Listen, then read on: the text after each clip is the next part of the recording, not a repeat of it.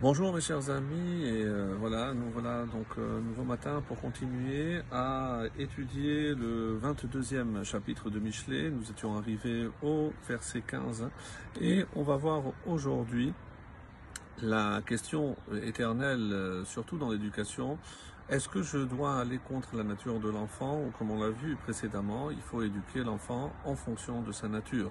Et euh, qu'est-ce que j'appelle une bonne nature, une mauvaise nature? Savoir quand est-ce que je dois, oui, intervenir, ne pas laisser peut-être l'enfant euh, s'ancrer, s'enfoncer dans cette nature qui malheureusement peut aboutir à un comportement qui est contraire à ce qu'il devrait être, et évidemment contraire à la volonté de la Torah, c'est ce matin ce que le roi Salomon va nous inviter à voir.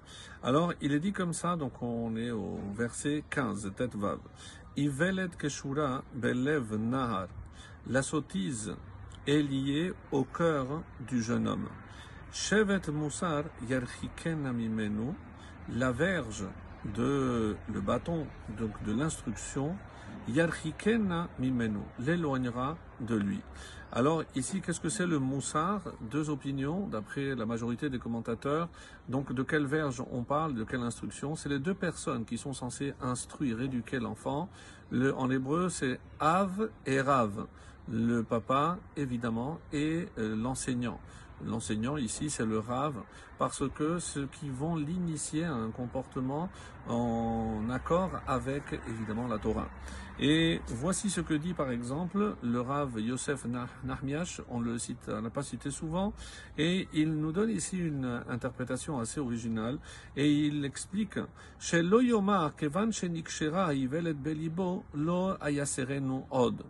Donc un peu comme s'il voulait dire puisque cette mauvaise nature est déjà ancrée en lui, à quoi ça sert de le réprimander? Je n'y peux rien. Non.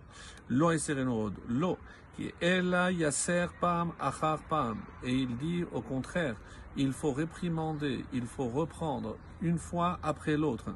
Yaser bincha ki yesh tikva. Et il termine avec cette expression extraordinaire. Il faut au contraire réprimander l'enfant qui yeshtikva, parce qu'il y a toujours un espoir, tant qu'il est nar, tant qu'il est jeune. Et l'expression nar en hébreu, l'énaer, c'est il bouge. Il n'est pas encore finalement entièrement fait, en tout cas psychologiquement et surtout spirituellement. Donc on a un devoir de continuer. Et c'est pour ça que l'explication ici du mot ivelet, on a traduit nous par sottise. Et comme la majorité disent, rayon shtut hatavua belevanar. C'est donc une idée de sottise qui est ancrée dans le cœur du jeune homme. Donc je ne peux pas le laisser, évidemment. Si je vois des enfants rester des heures et des heures avec des tablettes, avec des jeux, je ne peux pas dire, mais bon, tant qu'ils me fichent la paix, eh ben moi ça m'arrange, chas shalom. Donc on sait très bien que ce n'est pas ce derrière-là, il faut au contraire le reprendre à chaque fois. Mais euh, David dira par exemple, c'est le devoir de réprimander et de punir pour justement pouvoir redresser et ne pas dire il n'y a pas d'espoir, chas shalom. Donc dans l'éducation, si on est euh, évidemment assidu et insistant, et éduquer, c'est comme vous le savez, c'est répéter. Et on arrive donc au verset Tetzaïn, euh, le verset 16. Roshek dal. Et ici, il y a deux façons de comprendre, donc deux façons de traduire. Celui qui, Roshek, le sens général de Roshek, c'est opprimer, forcer quelqu'un. Celui qui opprime le pauvre en arrive à le grandir. Et c'est pour ça, pour donner un sens, les harbot lo. Parce que, justement, par cette oppression, il va trouver l'énergie de rebondir. Noten le hachir, celui qui donne aux riches, ach les marsor, eh ben, il n'arrive qu'à l'indigence. Alors, en essayant d'expliquer, par exemple avec le ride, le fait de donner aux riches, comme il est habitué à un certain standing, donc si je veux donner aux riches, il faut que je donne beaucoup.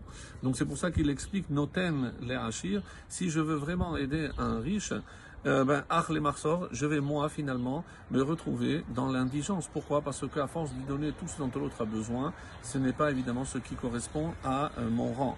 Et, et c'est pour ça qu'il va venir à en manquer. L'autre traduction dont je parlais par rapport au deuxième sens, c'est celui qui donne Et ici, Roshek, contrairement au sens habituel, c'est-à-dire opprimé, ici on va dire que Roshek est aussi un synonyme de noten, celui qui donne. Donc celui qui donne, et pourquoi on ne pas euh, Parce que Roshek, le pauvre, a honte de recevoir. Donc Roshek, c'est comme si je forçais un petit peu à ce pauvre à recevoir de ma part. Donc celui qui donne euh, aux pauvres, eh ben, les harbot l'eau. Les harbot, c'est multiplier pour qui? Pour lui, pour celui qui donne. C'est que justement, c'est à force de donner aux pauvres, eh ben, je vais multiplier mes biens à moi comme la Torah l'a promis. Donc on voit que c'est un sens complètement différent. Donc ici, soit je dis que c'est l'opprimé et donc c'est de cette oppression que le pauvre va grandir, ou alors je dis au contraire que c'est en donnant, en aidant le pauvre, même s'il est gêné, et c'est comme ça que moi je vais agrandir mes biens. En tout cas, les deux explications sont données et je vous souhaite une excellente journée.